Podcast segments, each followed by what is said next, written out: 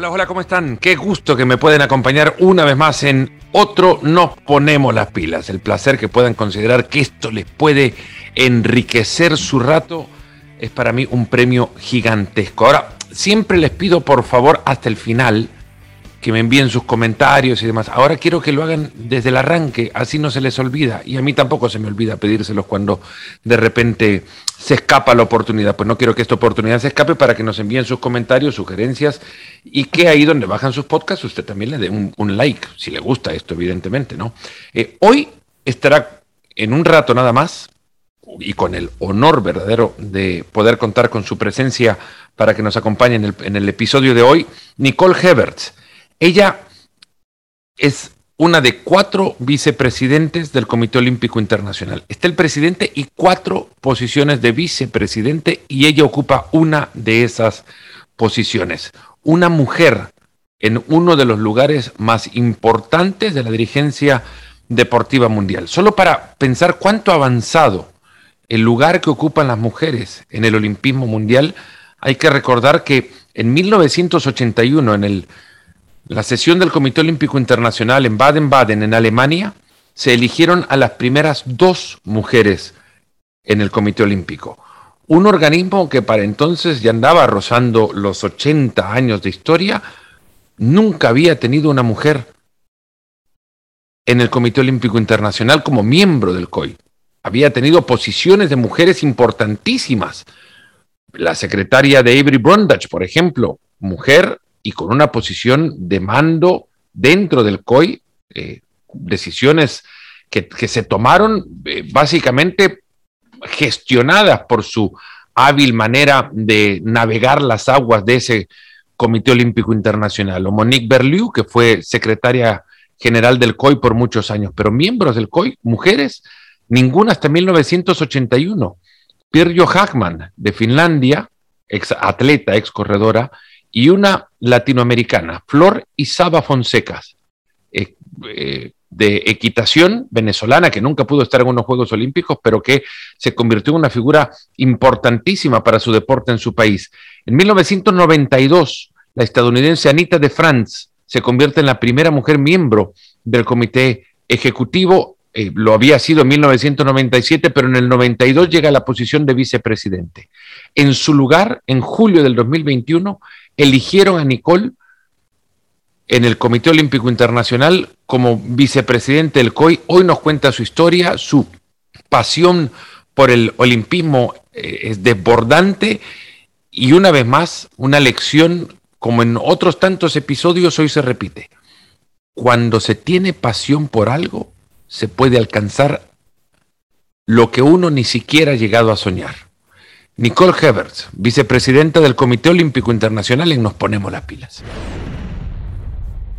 Nicole Heberts, qué gusto de verdad poder tenerte acá en este espacio. Eh, una de cuatro vicepresidentes del Comité Olímpico Internacional. ¿Cómo, ¿Cómo se llega, Nicole, de una isla de 120 mil habitantes, de 180 kilómetros cuadrados, a ocupar una de las sillas más importantes en la dirigencia deportiva mundial?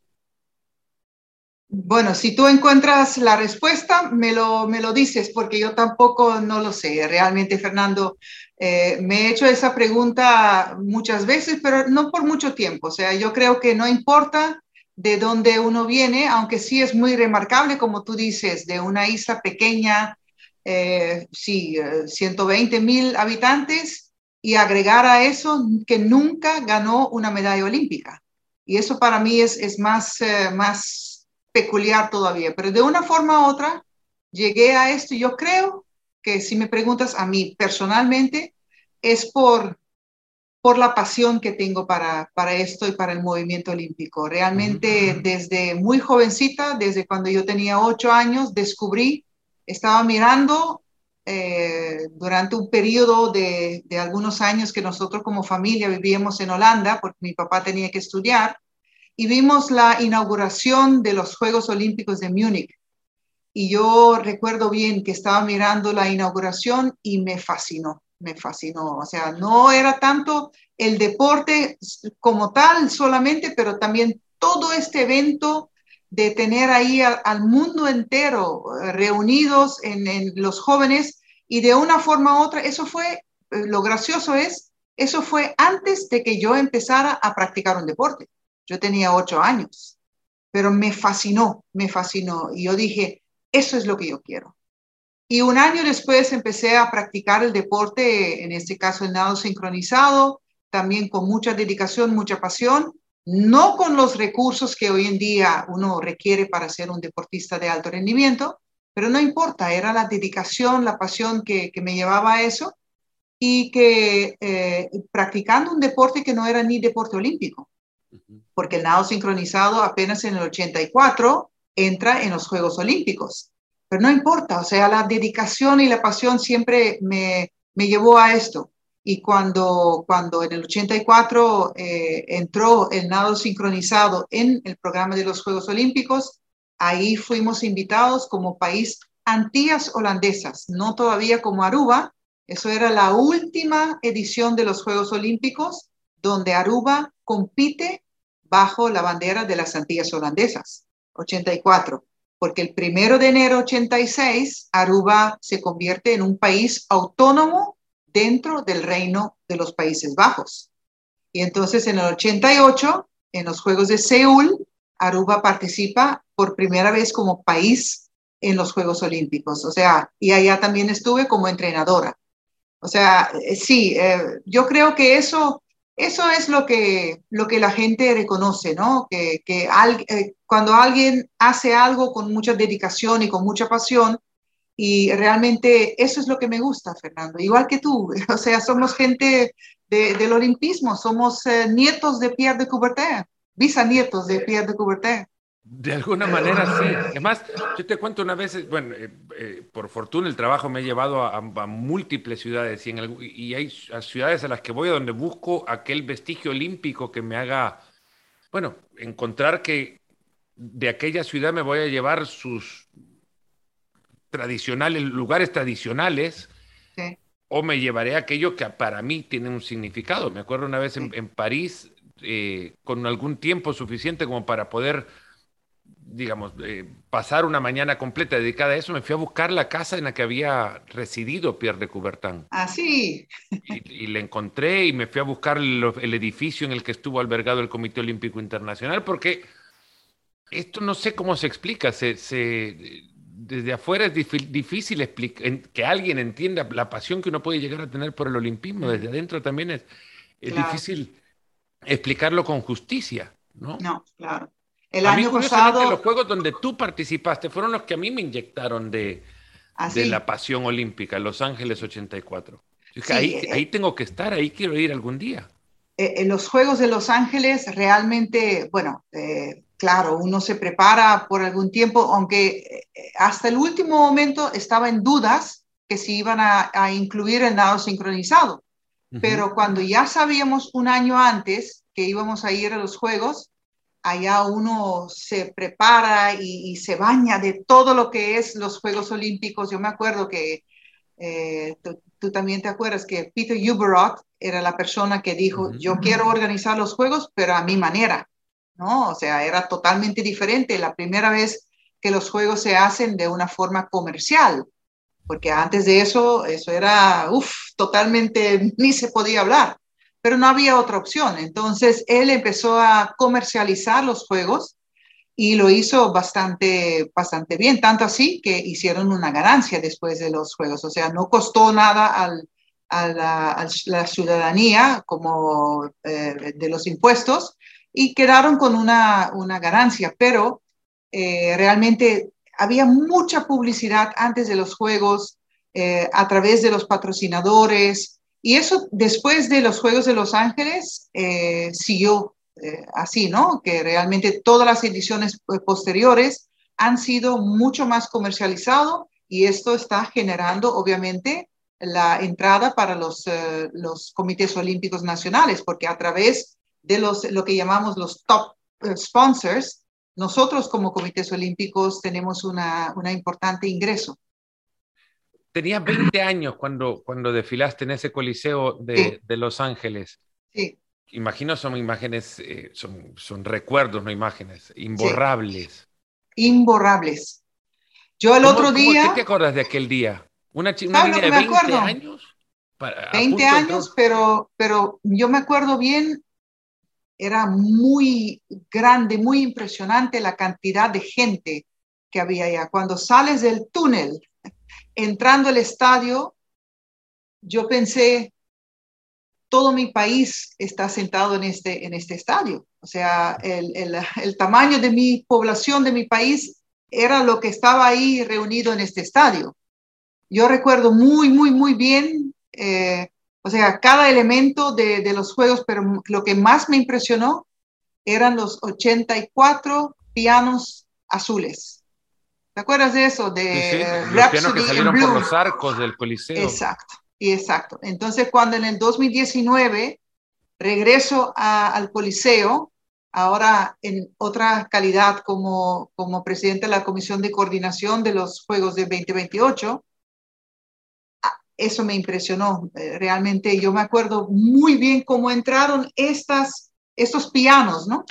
Y tocando la canción de Rhapsody in Blue, y con todos los pianos azules, o sea, pero si lo ves por televisión ahora, yo recientemente lo busqué en YouTube y lo encontré, es mucho más sencillo, eh, o sea, el diseño, la coreografía, toda la ceremonia, si lo comparas con, por ejemplo, Ana, ni hablar, Beijing 2008 o Beijing 2022, esos son otros tipos de, de ceremonias, ¿no? Ya son mucho más más elaborado y más, más sofisticado. Has eh, descrito, bueno, perfectamente la sensación de estar dentro de, una, de un escenario olímpico, la dimensión de un sí. escenario olímpico, pero la dimensión personal sí. de, de, alcanzar competir en unos Juegos Olímpicos, ¿cómo se describe? Eso, eh, mirando, o sea, comparándolo con lo que es hoy en día, yo estoy muy consciente que la preparación no era lo que tenía que haber sido. Nosotros, para, para si lo comparas, por ejemplo, el atleta, el patinador artístico de México, el que recientemente compitió en uh, los Juegos de Beijing, cuando yo escuchaba la historia que él contaba, ¿no? Que él entrenaba muchas veces en un, un una pista de patinaje sobre hielo en un centro comercial. Y, yo reconocí muy bien, yo dije, sí, bueno, eso para, para uno que, que, vive en Estados Unidos, que tiene todo a su alcance, eso es muy extraño.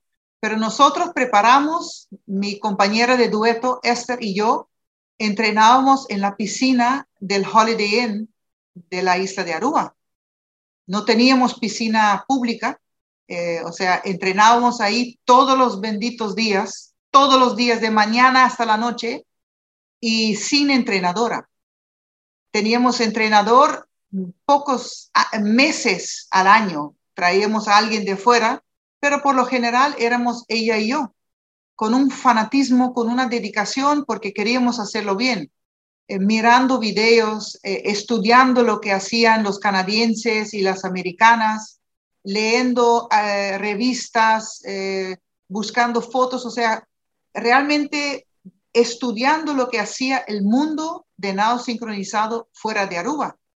Y después cuando me dieron un, reconocimiento del Salón de Fama de, Natación de Fort Lauderdale, yo, es, yo les conté esta historia. Yo dije, yo me acuerdo, íbamos a una competencia, en primer lugar, pocas competencias en comparación con lo que hacen hoy en día, que tienen competencia quizás cada dos meses, cada tres meses. Nosotros teníamos quizás uno o dos competencias al año, porque no había tanta plata, no había muchas cosas. Y cuando íbamos a una competencia, Fernando, aunque te parezca mentira, así ya todo el mundo nos conocía y entramos en, en uh, hablar con la, las chicas y preguntando, ¿qué haces tú? ¿Cuántas horas al día entrenas? Eh, ¿Cuántas repeticiones haces? eh, cómo entrena, o sea, queríamos saber todo, todo, todo de lo que hacían ellas. Y de esto nosotros copiamos eh, los entrenamientos, las sesiones, hasta llegar a, a los Juegos de Los Ángeles. Eh, me di cuenta que obviamente eso no era lo ideal y mi intención fue de retirar después de los Juegos de Los Ángeles y fue la mamá de mi compañera de dueto eh, Esther, que ella dijo, no, ahora te toca a ti de tomar el liderazgo del grupo, del equipo, de nada. Yo no tenía ninguna intención de hacer esto, pero lo hice porque era mi responsabilidad. Ella me dijo, el deporte te ha dado tanto, ahora es tu turno para devolver eh, al deporte. Y eso realmente es lo mejor que puedo haber hecho en mi vida, porque eh, eh, de ahí empezó el, el, proceso de desarrollo del nado sincronizado en mi país, que hasta el día de hoy es uno de los deportes más de mayor nivel, porque hemos empezado antes, ¿no? Desde el 85 más o menos empezamos con entrenadoras profesionales, más dedicado. Ahora tenemos piscina, ahora competimos mucho más, ahora tenemos más recursos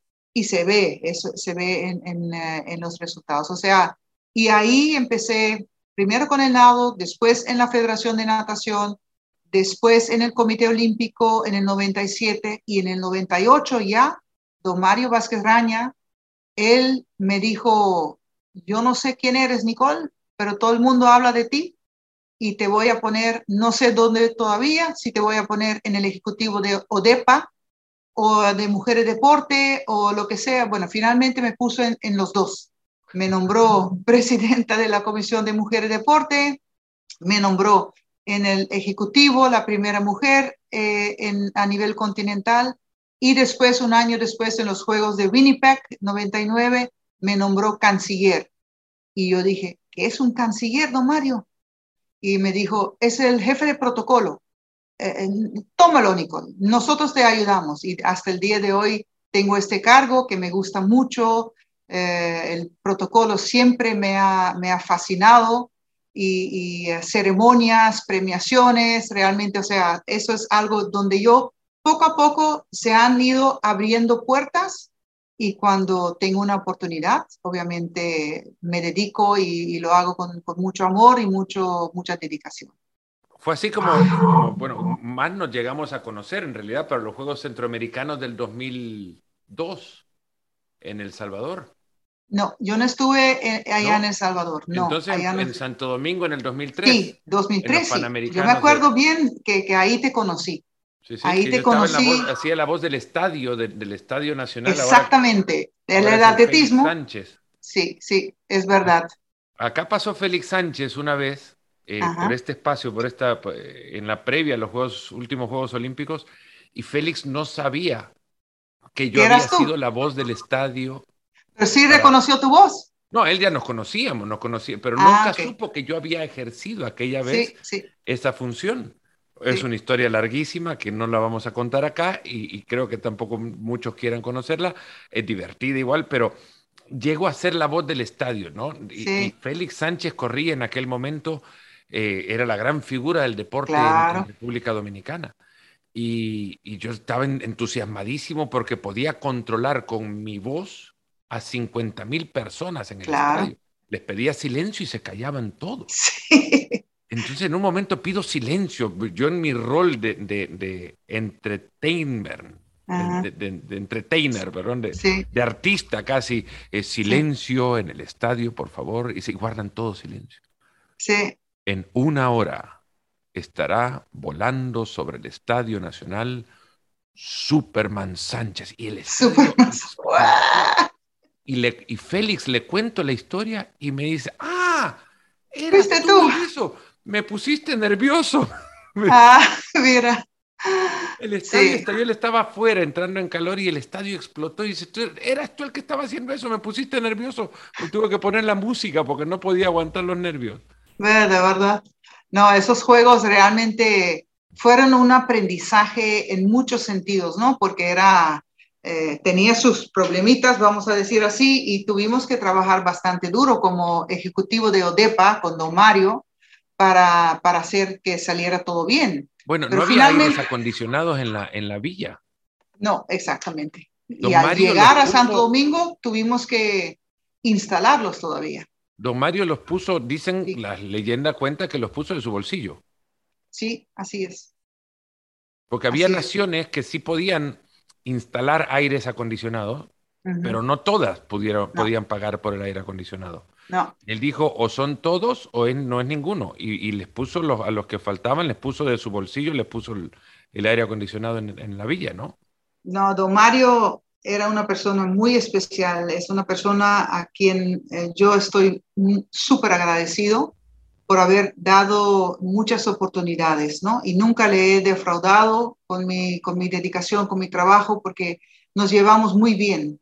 Eh, eh, o sea, hablaba yo horas y horas con él, me consideraba parte de su equipo, con Jimena, Jimena Saldaña y todo el equipo alrededor de él, eh, preparando asambleas generales, porque en mi cargo de, canciller me tocaba coordinar la organización, y trabajando noche y noches muy largas. Eh, yo me acuerdo en Río, eh, para los Juegos Panamericanos del 2007, eh, me tocaba con Jimena y con el equipo de Don Mario trabajar toda la noche hasta la mañana para preparar el salón.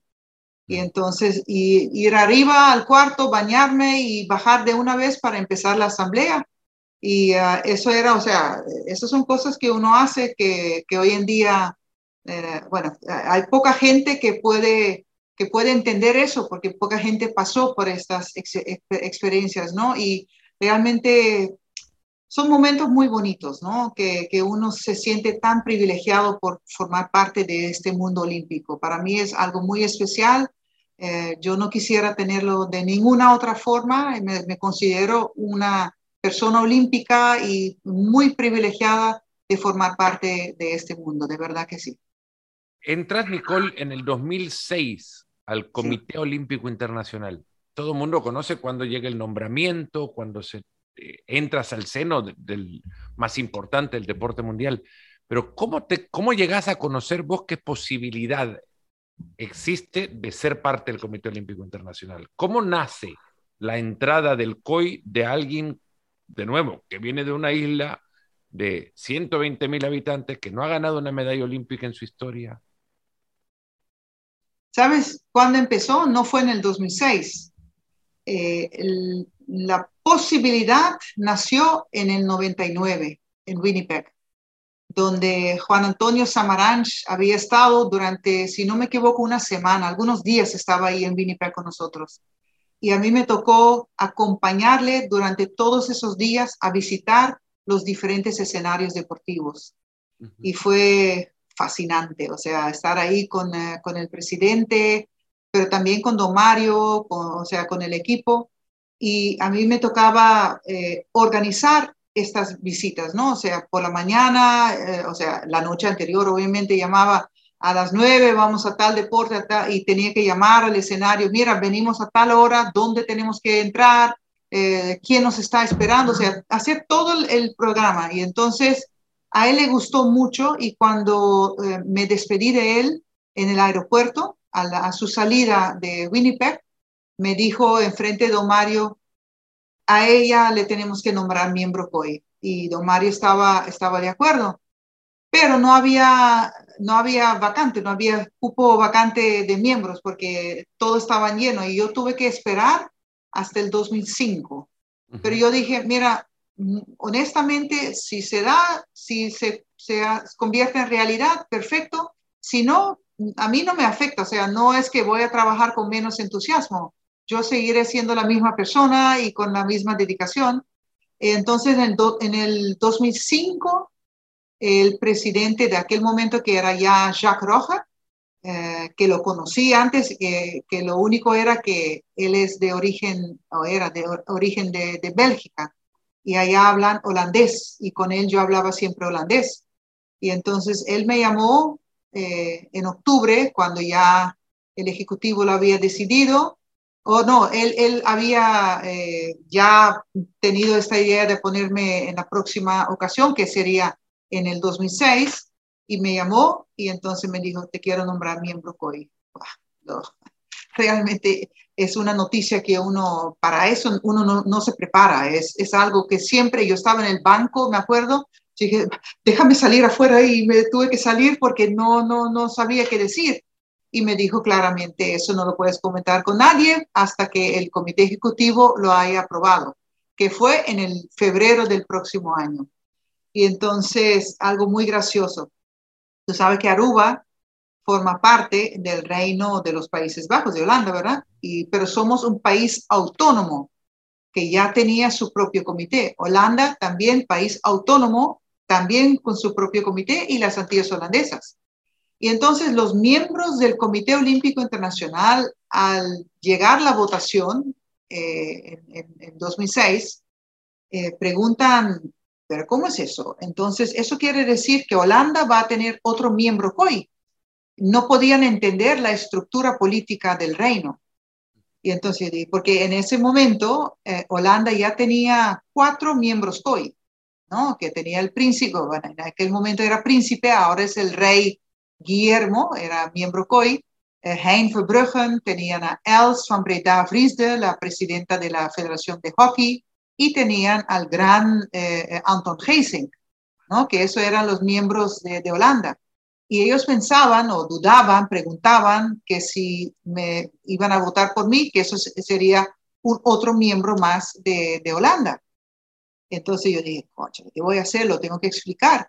Y fui y hablé con el, el príncipe, eh, Willem Alexander, y le dije, Su Majestad, o sea, no hay nadie que pueda explicar eso mejor que usted.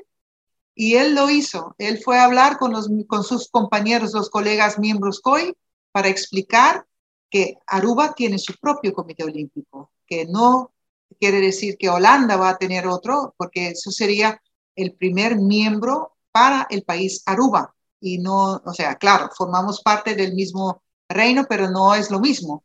Y él hizo realmente el esfuerzo para explicarlo y eso, bueno, de ahí quedé electa. Debe ser la, la nación más pequeña en haber tenido en el una silla en el comité ejecutivo del, Comité Olímpico Internacional.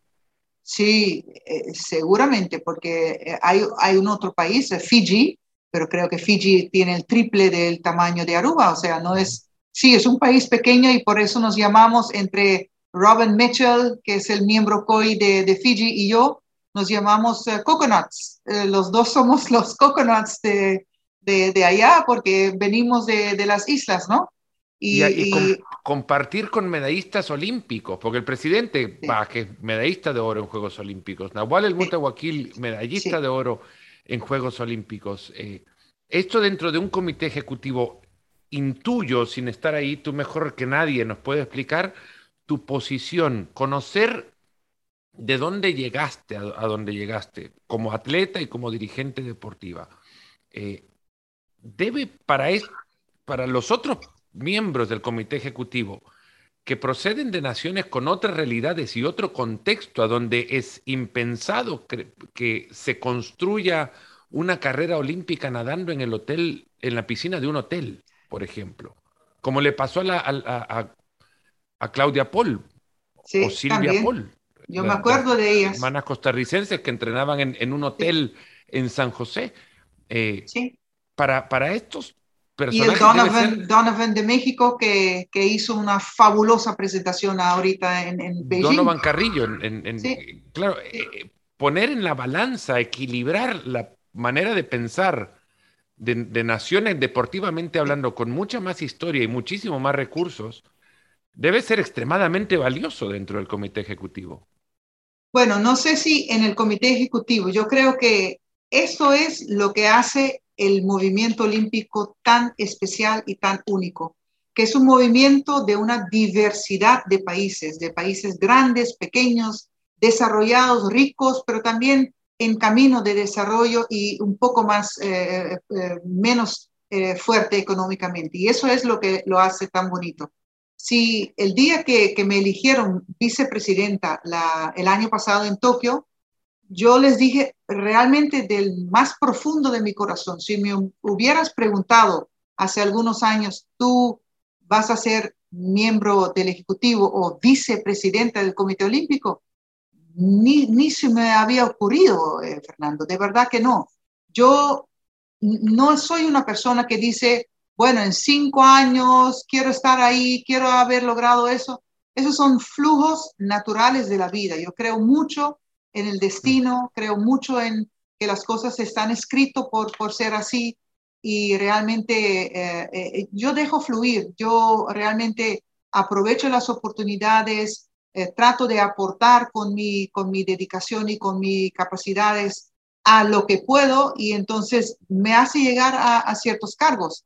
Eso para mí es lo más importante, no ir tan luchar por un cargo, eh, eh, para mí es algo natural. me gusta mucho hacerlo y para mí es muy importante siempre pensar el por qué, ¿no?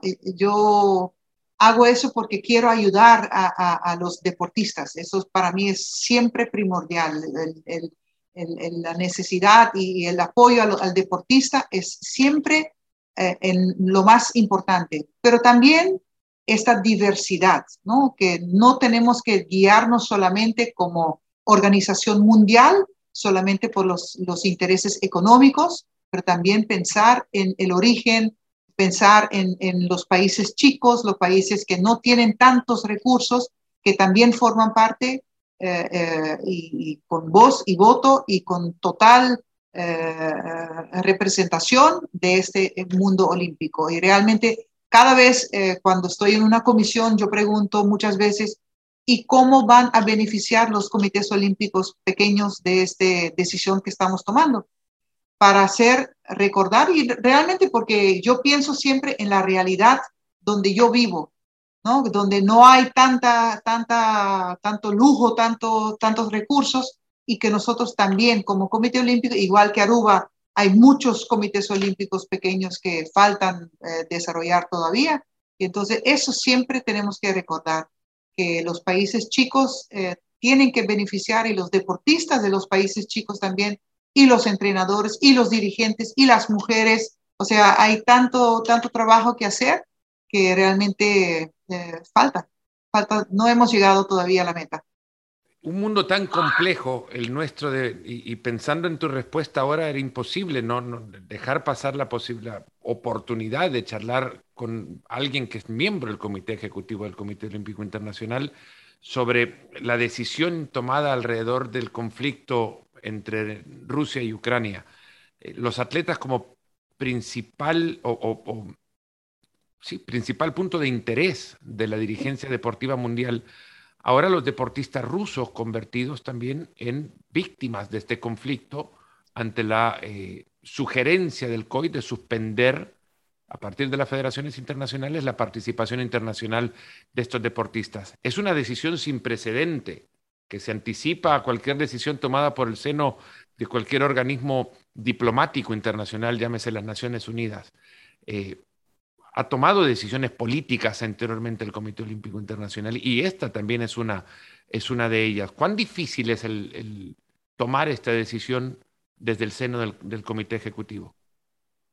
Bueno, yo creo que en todos los años de, dirigencia, esto ha sido uno de los momentos más difíciles para mí en lo personal, porque nunca he pasado tan de cerca en una situación de guerra, ¿no? Uno, nunca podía imaginarse que eso iba a pasar. Y, lo más doloroso fue que justo algunas semanas eh, atrás tuvimos la oportunidad de compartir durante los Juegos eh, Olímpicos de Invierno de Beijing con nuestro compañero, nuestros compañeros plural, eh, Sergei Buka y eh, Valery Borzov, que son dos miembros COI que tienen el Comité Olímpico Internacional en Ucrania. Y realmente estuve hablando mucho con, con Sergei y preguntando, cuéntame un poco más de la, yo quiero entender como diplomático, que yo trabajo en el gobierno de Aruba, en el Departamento de Relaciones Exteriores, yo quiero poner este conflicto en un contexto eh, geopolítico, ¿no? De dónde origen, tiene, su origen.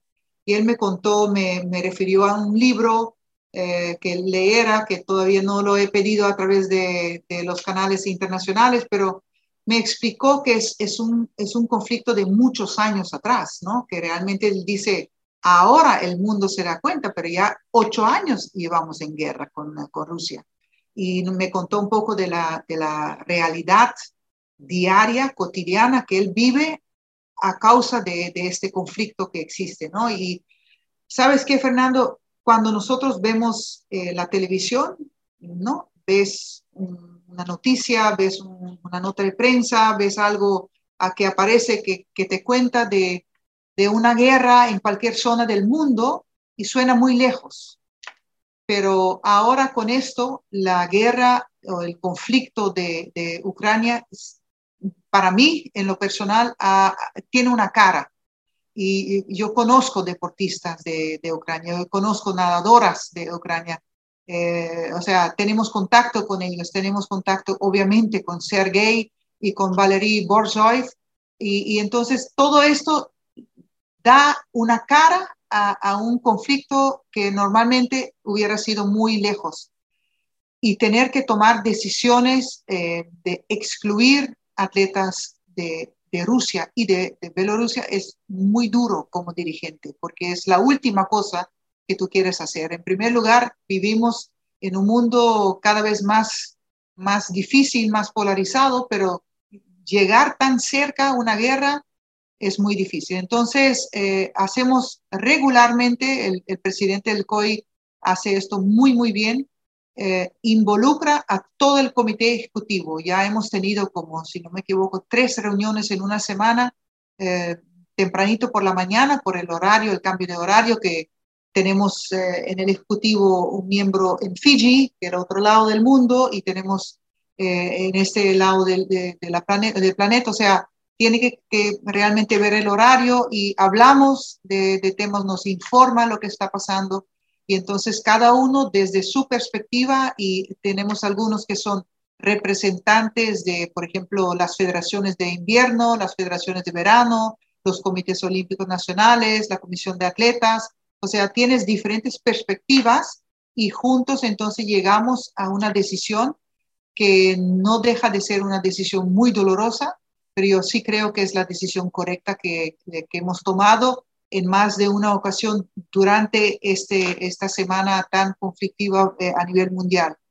Eh, eh, no es fácil, no es fácil y, cada vez, o sea, son, son desarrollos que pueden cambiar en cuestión de horas, ¿no? Que, y entonces uno tiene que estar siempre pendiente y tratar de orientarse por ejemplo, eh, buscar más información de, qué está pasando eh, para ayudar a los deportistas. Y yo creo que el COI hizo muy bien en crear un fondo de solidaridad específicamente para esta situación, donde em, en combinación eh, el, Comité Olímpico Internacional, Solidaridad Olímpica, pusieron dinero para entonces apoyar, ayudar eh, eh, las, las, cuestiones humanitarias que necesitan los deportistas que viven en, Ucrania o de, que son de otras, otros países que temporalmente, por ejemplo, por razones de estudio, se encuentran en este país y tienen que ser eh, ayudados a salir del país. O sea, son situaciones muy, muy, muy dolorosas que realmente el equipo del COI Ayan Lausanne está haciendo un gran trabajo eh, casi a 24/7 para ayudar a, esos, a, esta gente que está sufriendo tanto. ¿Cómo, ¿Cómo se puede dimensionar, Nicole, lo que ha significado estos últimos dos años para el movimiento olímpico?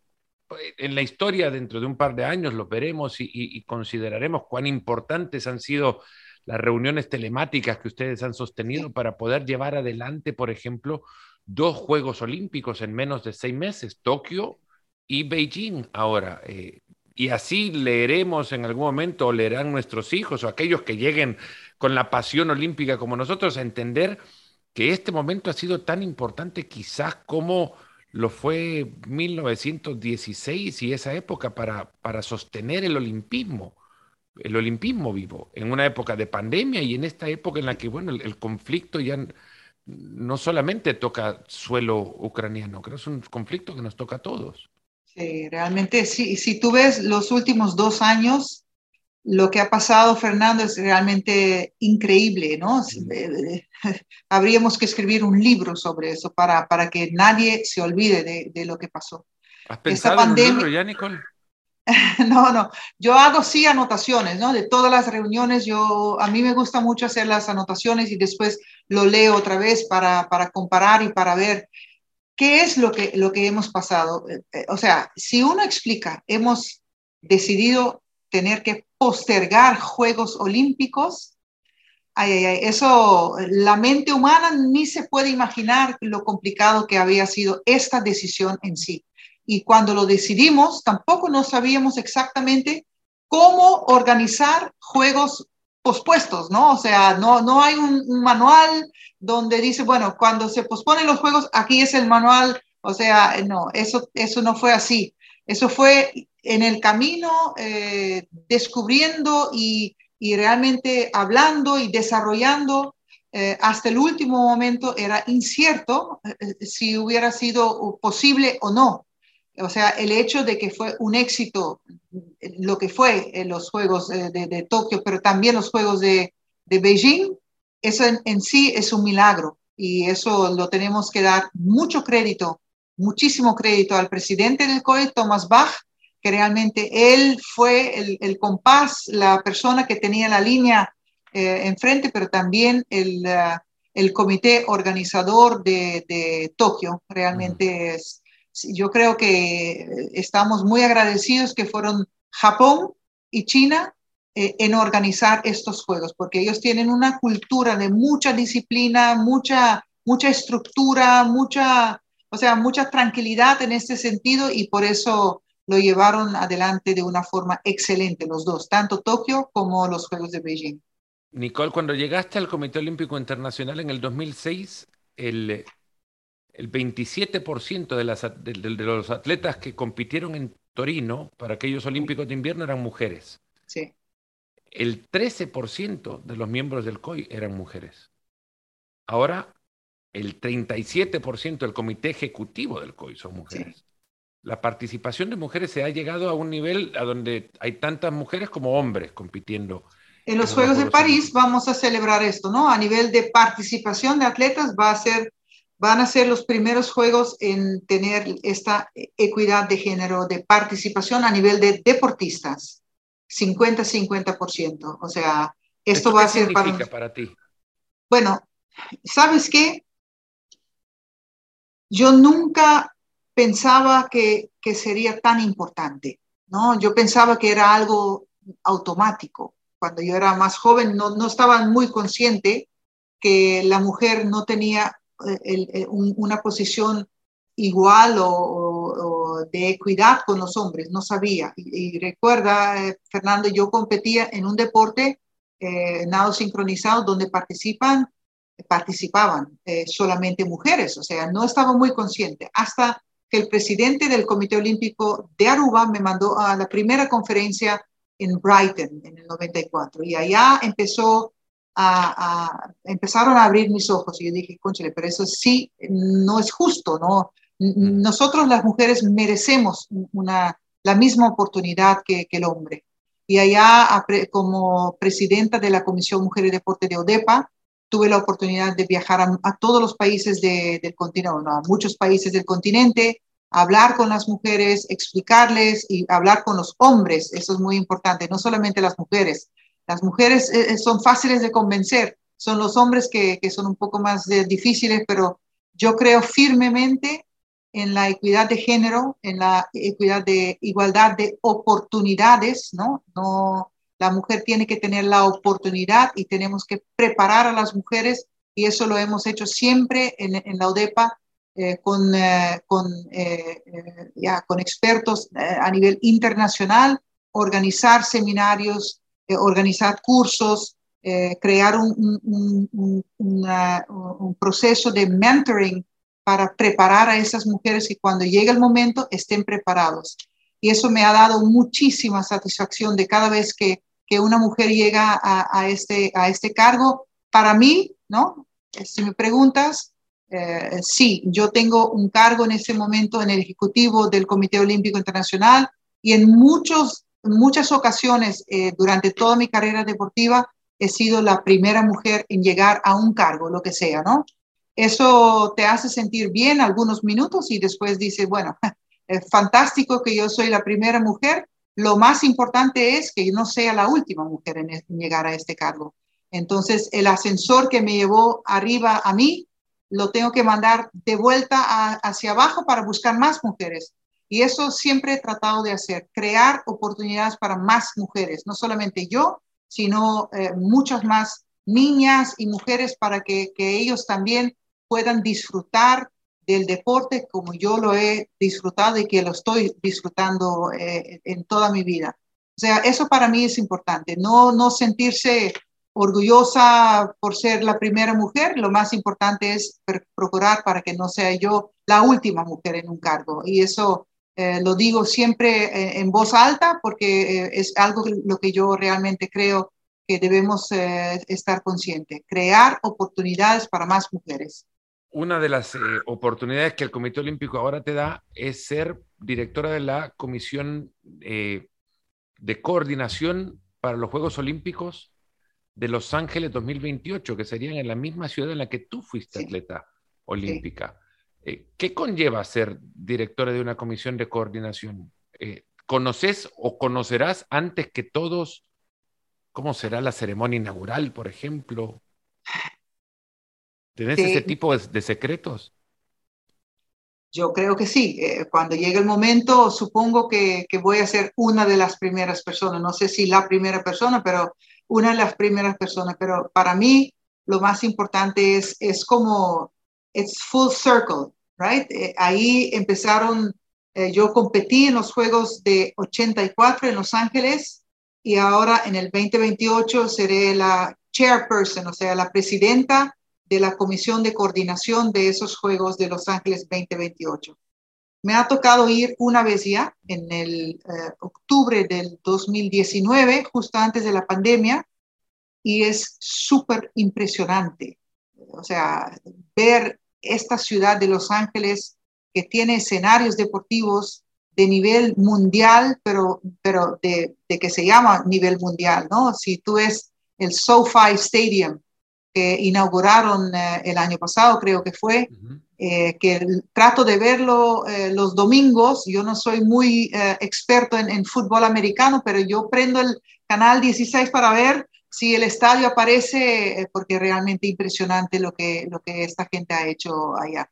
El estadio de SoFi se supone que va a ser el escenario de la inauguración de los Juegos, ¿no? O sea, impresionante, impresionante esto. Pero tienen tantos, tantos escenarios que tienen de sobra. O sea, no es que eh, eh, necesitan construir, no tienen que construir nada. Ningún escenario permanente tiene que ser construido. Además de eso, y eso es lo que ayudó mucho a la, candidatura de Los Ángeles, que finalmente no fue una elección, sino una designación, ¿no? Que fueron eh, designados las dos ediciones de los Juegos, 2024 a París y 2028 a Los Ángeles. Uno de los factores, lo que para mí es súper fantástico, es la vía olímpica. Normalmente la vía es uno de los complejos más difíciles, más complicados de unos Juegos Olímpicos. Y aquí no tenían que tampoco construir una vía olímpica, porque igual que fue el caso en el 84, cuando la, eh, el campus de USC, nosotros quedamos en USC, University of Southern California, y también una parte quedó en, el campus de UCLA. Ahora el campus de UCLA va a ser la vía olímpica. Pues te puedes imaginar este ambiente de una universidad de estudiantes que, que hoy en día no son nada en comparación con, con eh, un, campus universitario del 84. Ahora son, algunos de ellos tenían o sea, muy alto nivel, ya, ya es algo mucho más complejo, más completo. También eso, eso hace que el escenario, uno de los dos escenarios más complicados, eh, la vía olímpica ya está construida.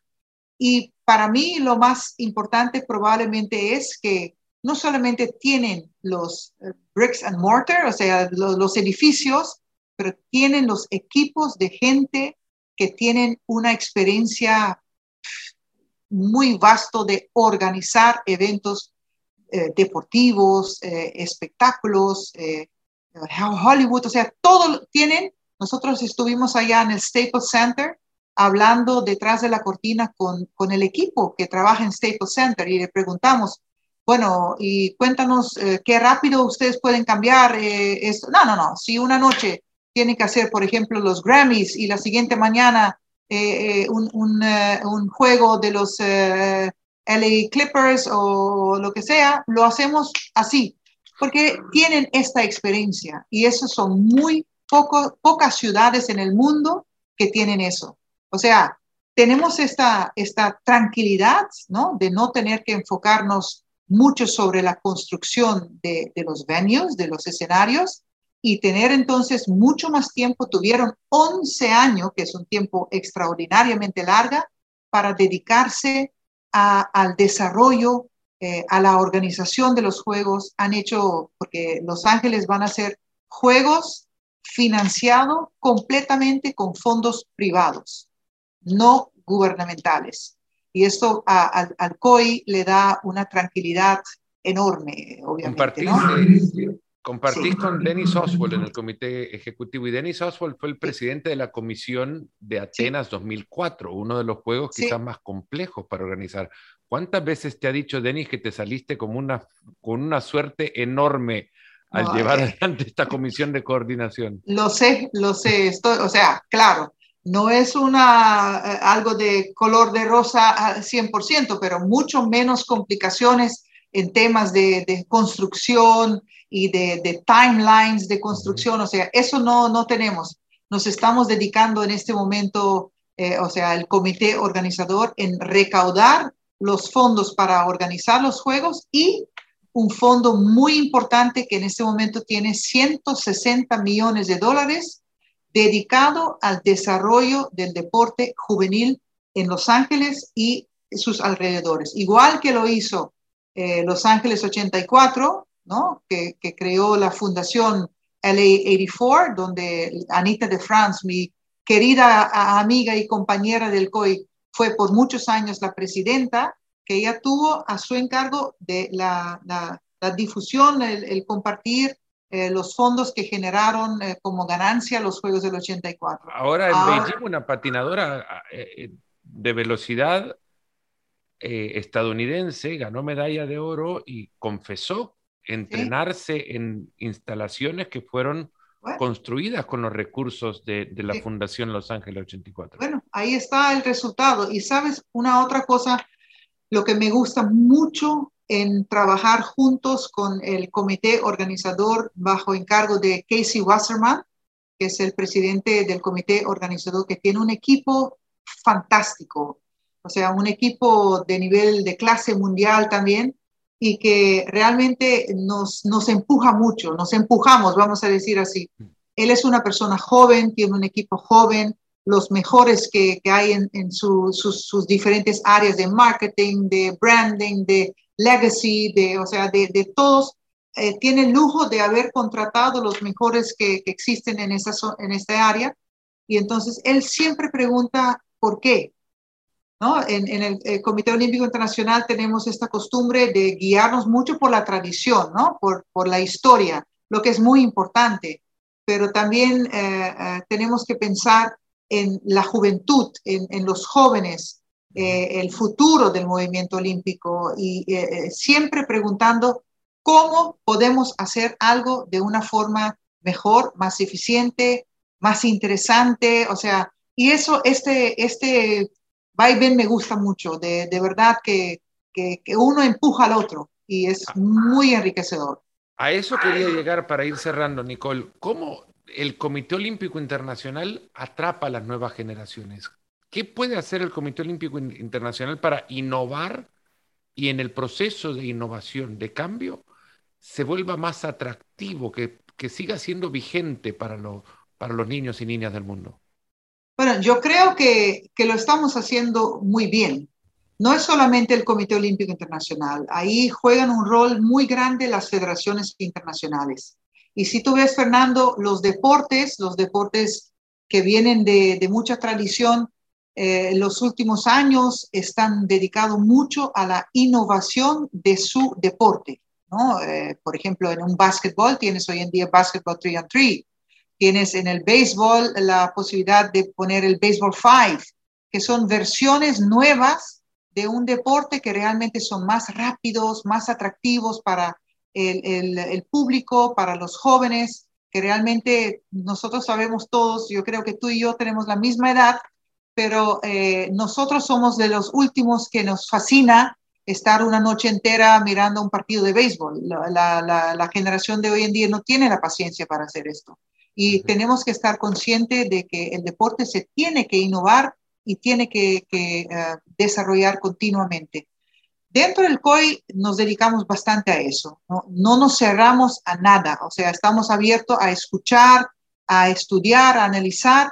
Eh, obviamente tienes eh, ciertos parámetros, tienes ciertos limitantes, ¿no? los, los, los, juegos no pueden crecer en tema de cantidad de participantes. 10.500 es el máximo que podemos acaparar y realmente dentro de esto hay que, hay que conformar un programa conformado por diferentes deportes, en ese momento son 28, pero que realmente están bajo eh, eh, estudio continuo.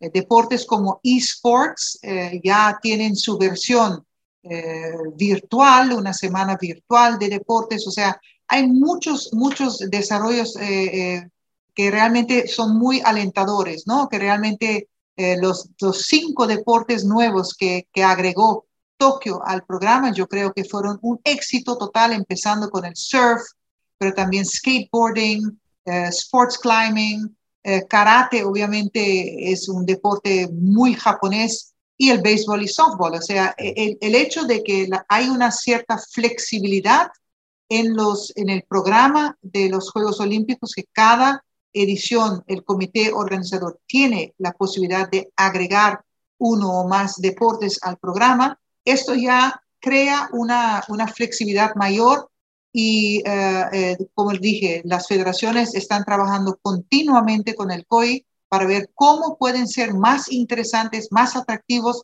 para el público en su totalidad y muy en particular para los jóvenes del mundo, un deporte. ¿Se puede pensar en el béisbol no estando en Los Ángeles 2028 porque no, aparece en el programa de deportes iniciales. Bueno, es, es ahora eh, eh, es la el prerogativo de Los Ángeles 2028 de proponer el próximo año, no este año, sino el próximo año, aquellos deportes que ellos consideran eh, factibles para agregar a, a, esta edición. O sea, para cada edición tiene su, su, su adición, adicionales, pero solamente para esta edición. No quiere decir que para, eh, para los próximos eh, juegos también, para, para los Juegos de Los Ángeles es LA 28 que tiene que decidir si quiere agregar el béisbol o cualquier otro de los deportes. Yo no sé en este momento cuántos serían, pero el próximo año lo conoceremos. Nicole, y para, para cerrar, has sido parte de no sé cuántas ceremonias de entregas de medalla olímpica en tu carrera como, como miembro del COI debe haber algunas dos o tres que recuerdas con, de manera especial por, por, la reacción del atleta a quien le entregaste la medalla o por el momento que haya significado para ti misma entregar esa, esa medalla. ¿Recuerdas cuáles estarían en, tu, en tu lista, en tu podio de las mejores eh, ceremonias de entrega de medalla en las que participaste? En primer lugar, me parece una pregunta muy interesante. Es la primera vez que alguien me pregunta sobre esta historia detrás de una ceremonia de premiación. Para decirte la verdad, Fernando, para mí todas las ceremonias son bonitas porque son para un deportista que ha dedicado toda su vida a llegar al podio olímpico, o sea, para un deportista es, uno de los momentos más bonitos de su vida, por toda la vida. Pues yo eh, realmente no he pasado por este momento con mi propio país, como te dije, o sea, me toca siempre premiar a un deportista de otro país. Pero yo sí entiendo perfectamente que para un deportista es algo que jamás en la vida va a olvidar.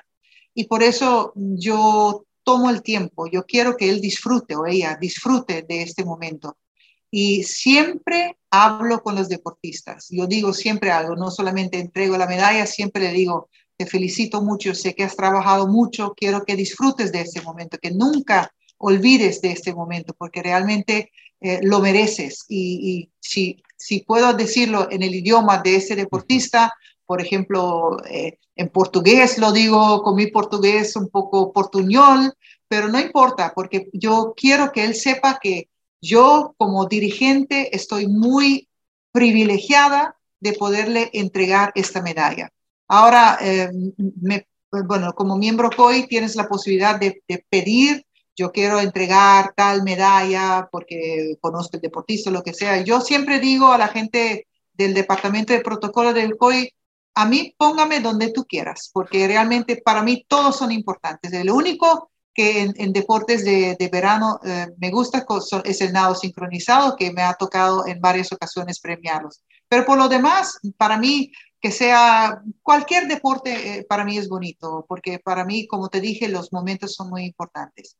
Claro, eh, en los Juegos recientes de, de Beijing, dos momentos una petición a petición del Comité Olímpico de Holanda, cuando la patinadora eh, eh, Irene Wust ganó su sexta medalla de oro en cinco ediciones de Juegos Olímpicos, eh, me vinieron a hablar y dijeron, nos gustaría mucho que tú entregaras esta mm. medalla, porque para Holanda era una medalla súper importante. Yo no había sido programado para esta ceremonia, pero hablé con mi colega, que en esa ocasión fue Valery Borzoev de, de, Ucrania, y le pedí, por favor, ¿me puedes permitir de, entregar esa medalla? Lo, lo, hizo con mucho cariño y me tocó, eh, y entonces ahí pude hablar holandés con la deportista, las dos deportistas, porque el primer lugar y el, tercer lugar eran para patinadoras holandesas y las hablé en holandés y como te dije, eh, las felicité y realmente les dije que, disfrutaran de ese momento. Pero eh, un honor muy grande eh, durante la clausura de los Juegos de Beijing, fue algo muy bonito, que usted sabe que en la clausura de, todos los Juegos Olímpicos siempre se entregan dos medallas, ¿no? Uno para un evento de, mujeres y uno para un, un evento de, de, los hombres. Y a mí me tocó, a petición del presidente Bach, eh, la entrega de la medalla de los 50 kilómetros eh, eh, de cross country skiing. Fueron dos rusos y un atleta de Noruega. Y eso lo haces entonces en plena ceremonia de clausura. Eso todo el mundo creo lo vio y recibí muchísimas mensajes de, de todos los países que realmente estaban, te vi por televisión, o sea, eso fue muy gracioso, pero eh, para mí, yo no conozco muchas veces los deportistas a, los cuales entrego las medallas, pero sí siempre les felicito porque eh, yo siento y mirando la emoción en, la cara de los deportistas, Fernando es lo más bonito que uno puede pasar. Realmente es un privilegio de tener esta oportunidad y, lo hago con mucho, mucho amor. Es entregarle en ese momento el premio por algo por lo que han luchado desde, desde pequeños. Años años y por lo que han, han dedicado su vida. Y... sacrificios, ese momento, la medalla, lo, que, bueno, lo que no tiene valor, verdaderamente. No, y claro, yo tomo mi tiempo siempre, no, no quiero que me apuren tampoco cuando estoy haciendo eso, yo camino muy lento porque realmente quiero que el deportista tenga la oportunidad de disfrutar de, de la atención del público, del aplauso del público, y es realmente muy bonito de ver eh, en esas caras de, de, los jóvenes, porque muchos son jóvenes esta emoción, ¿no? Este, sentimiento y esta satisfacción de estar ahí representando a su país, a, su familia. Eh, o sea, es, es, algo muy, muy bonito, muy bonito.